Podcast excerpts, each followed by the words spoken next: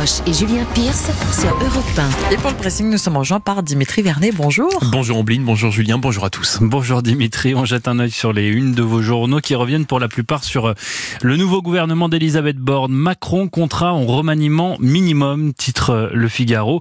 Macron remanie sans élargir sa majorité, précise les échos. L'équipe B raille pour sa part Libération, avec pour illustration les membres du nouvel exécutif posant hier dans les jardins de l'Elysée. Un gouvernement moins écolo et moins paritaire pour les grands postes, note Libé. Et c'est vrai, cinq femmes seulement occupent un ministère de plein exercice contre 11 hommes. Le Parisien aujourd'hui en France revient de son côté sur l'effondrement dimanche d'une partie d'un glacier dans les Alpes italiennes. Euh, fonte des glaciers, nouvelle alerte, titre euh, le quotidien pour qui cette catastrophe est appelée malheureusement à se reproduire avec euh, le dérèglement climatique. Ombline, on commence avec vous.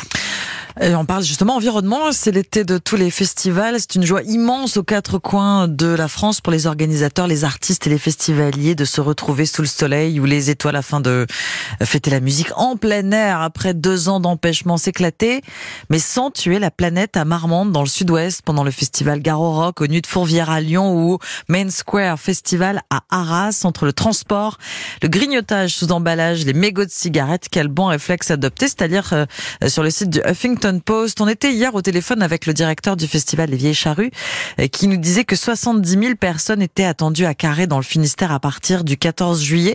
C'est un chiffre qui interpelle et qui interroge hein, sur l'impact que cette affluence soudaine peut avoir sur l'environnement.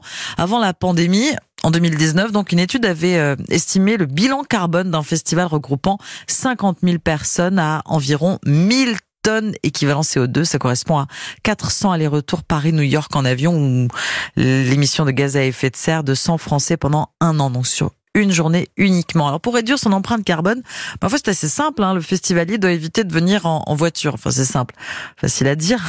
Privilégier le vélo. Alors pour aller euh, euh, à c'est pas forcément évident, c'est en pleine campagne. Les transports en commun, le covoiturage, ça c'est possible. Pendant un festival de musique, on fait la fête et on oublie parfois ses bonnes habitudes.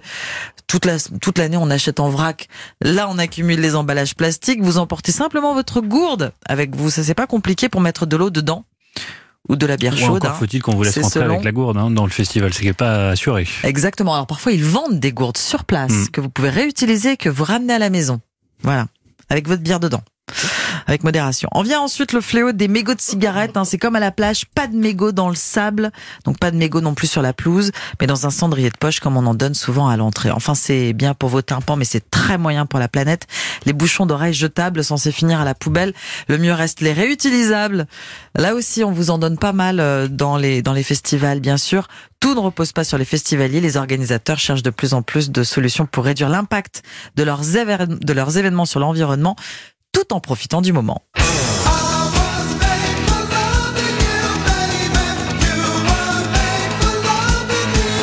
Tout en profitant de Kiss qui sera ce soir dans les arènes du festival de Nîmes. Festival et environnement, c'est sur le site de Huffington Post. Merci Ombline. Dimitri, on vous écoute. Et on reste sur la thématique environnement puisque j'ai décidé de vous parler d'un article des échos qui est assez alarmant, qui a pour titre, je vous le dis, l'air pollué des villes n'épargne plus les campagnes. Et le premier exemple qui est cité dans cet article, eh bien, il est assez sidérant. Le 16 juin dernier, à Barbantane, un petit village provençal d'à peine 4000 habitants, la préfecture de la zone a déclenché une alerte pollution de niveau 2, ce qui a eu pour conséquence de déclencher des restrictions de circulation comme on les connaît dans les grandes villes.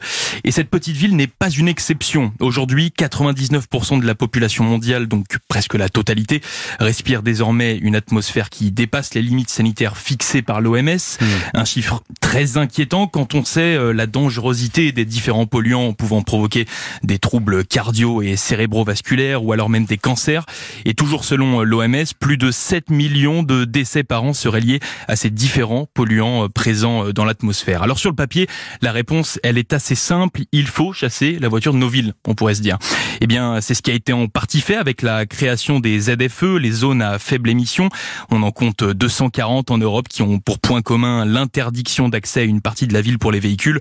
Mais c'est une fausse bonne idée, euh, selon l'Institut Brunois qui cite l'exemple parisien de notre ville, euh, notre capitale, où la, où la pollution pardon, n'a globalement pas baissé. Et pour sortir de cette impasse, hein, eh bien, il va falloir trouver des solutions, euh, comme en réinventant totalement nos villes ou en optant pour euh, l'urbanisme vert, par exemple, et ses immeubles dépolluants et champs biofiltrants. Mais c'est une méthode qui a du mal à séduire les grandes villes puisque cela n'a pas d'effet immédiat. Cependant, il faut bien trouver une solution quand on sait que 10% des cas de cancer en Europe sont liés à la pollution. Merci beaucoup Dimitri. Euh, en finalement, les ZFE repoussent la pollution vers les campagnes. C'est un peu ce qu'on comprend à travers cet article. On repousse le problème finalement. Merci à vous. J'ai choisi pour ma part cet article à lire euh, ce matin dans le Figaro, article dont le titre fait sourire, je vous le lis. La Turquie ne veut plus passer pour une dinde. C'est très sérieux et c'est même officiel. Recep Tayyip Erdogan, le chef d'État turc, vient de changer le nom de son pays à l'étranger. Exit le trop connoté Turkey en anglais, pouvant donc être traduit par dinde ou bonarien. Désormais, c'est Turkiye qu'il faut dire et écrire avec un, un tréma sur le U. Car voyez-vous, Erdogan, qui aime euh, à se penser comme un sultan bien viril, ne supporte pas que, passer ses frontières, le nom de son pays puisse être associé à un volatile. Voilà pourquoi le Raïs, comme on le surnomme, a formulé en janvier une demande de changement d'orthographe, demande approuvée par l'ONU le mois dernier. Le nouveau nom apparaît désormais partout, sur tous les sites officiels, et les autorités turques travaillent d'arrache-pied pour convaincre, voire forcer les entreprises à remplacer la mention Made in Turkey par Made in Turkey sur les produits d'exportation. Quant à Turkish Airlines, la compagnie aérienne nationale, Ankara, vient d'annoncer vouloir la rebaptiser avec son nom turc, Turkiye Ava Yolari. Euh, c'est un peu moins vendeur, il faut bien le dire. Quoi qu'il en soit, le calendrier de ce lifting linguistique euh, ne doit rien au hasard, alors qu'Erdogan s'agite sur tous les fronts, médiation dans la guerre en Ukraine, intervention militaire paraît-il imminente en Syrie et regain de tension avec la Grèce.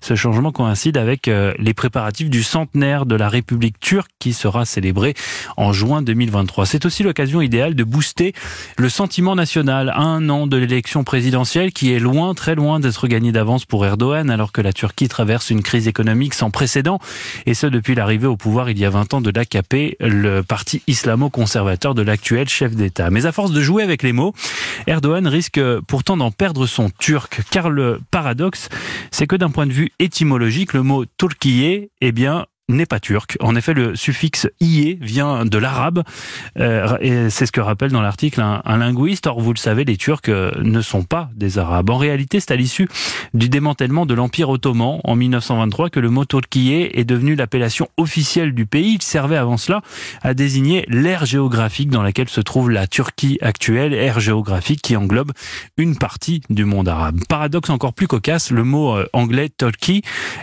Turkey, pardonnez-moi, c'est difficile de passer de l'anglais au turc, euh, désignant, donc le fameux volatile, vient de Turquie, le pays et non l'inverse, c'est une histoire rocambolesque. En fait, la dinde nous vient à la base d'Amérique latine, mais les conquistadors espagnols ont appelé cette bestiole poule d'Inde parce qu'ils pensaient découvrir mmh. à, ce moment-là les Indes. Au passage, poule d'Inde s'est contracté en dinde pour nous autres Français. Euh, cette méprise des, conquistadors, nos amis américains et anglais ont voulu la corriger. Poule d'Inde est devenue poule de Turquie, mais là aussi c'est une erreur puisqu'ils ont confondu la dinde avec la pintade qui elle nous vient bien de Turquie. Est-ce que vous suivez? Voilà. En tout cas, cela inspire de nombreux internautes qui accusent le, le, président turc de cacophonie inutile. Certains se sont amusés à lancer une pétition réclamant que la volaille à crête protubérante appelée Indi en turc se fasse elle aussi rebaptisée Turkiye. La Turquie ne veut plus passer pour une dinde, c'est-à-dire dans le Figaro. C'était très drôle. Pour les Américains, la dinde est donc une pintade. Voilà. Et inversé. bon, bon. On s'en sort plus. Merci beaucoup, Julien. Merci Dimitri. On se retrouve dans 40 minutes pour les sports. À tout à l'heure. À tout à l'heure. Europe Matin. Omblin Roche et Julien Pierce.